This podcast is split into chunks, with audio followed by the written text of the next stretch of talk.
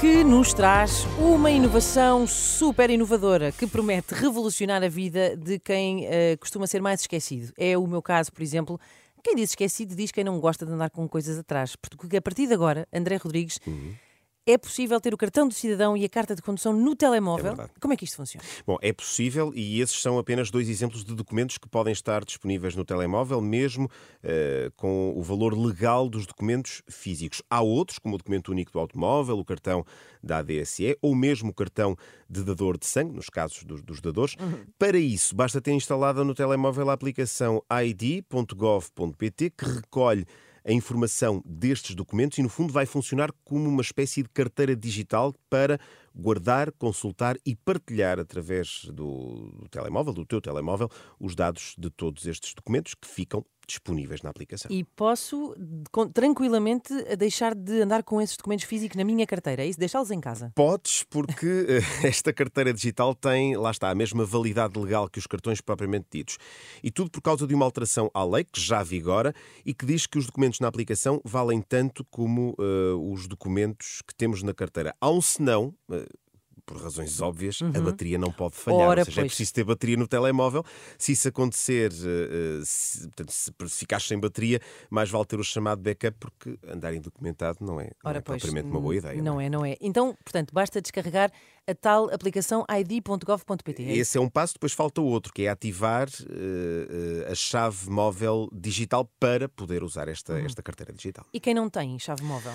Pode pedir e ativá-la no site autenticação.gov.pt ou presencialmente nos balcões uh, do Instituto dos Registros do Notariado, nos espaços cidadão, nos espaços empresa e também no registro criminal ou no registro nacional de testamento vital. Uhum. E se for viajar, preciso pelo menos uh, do cartão de, de, do cidadão, não é? Um, noutros casos precisarei de outros documentos também, Exato. mas também posso usar a aplicação no estrangeiro? Não. Uh, a aplicação id.gov.pt é válida apenas em Portugal, ah. mas noutros países da União Europeia uh, podes utilizar as certidões digitais criadas a partir da aplicação, que no fundo vão servir de comprovativo para os dados que constam, ou para os dados dos documentos que constam da, da tua aplicação, da mas, tua carteira digital. Mas isso quer dizer que a aplicação também serve para conseguir essas certidões? Não são bem certidões como aquelas certidões de, de nascimento. Exato. São, no fundo, comprovativos que podem ser exportados para um ficheiro PDF uhum. Eh, e então aí traz uma certidão, ou comprovativo eh, digital,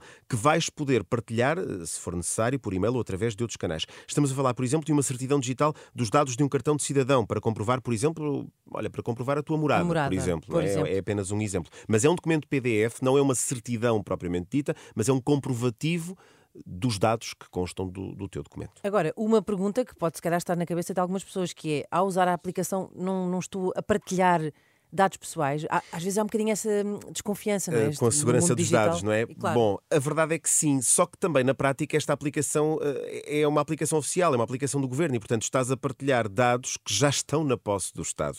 O que a aplicação, no fundo, faz é, é reproduzir uma imagem autêntica, uma imagem certificada eh, desses documentos de identificação, o que permite que não tenhas de os, de transport, de os transportar uhum. na tua uhum. carteira, a menos que fiques sem bateria no telemóvel. Ora, isso, isso é, é que não é convém nada. História, é? Ora bem, obrigado Obrigada, André. O explicador fica disponível no nosso site em rr.pt, mas ótimas notícias, não temos que andar tão carregados. Até já. Até já. Ana, Joana e Inês, são as três da manhã. A fazer feliz quem? Todos os portugueses. e portuguesas. em geral. Na Renascença. Aqui estamos até às 10, com menos uma da manhã, eh, que está de férias.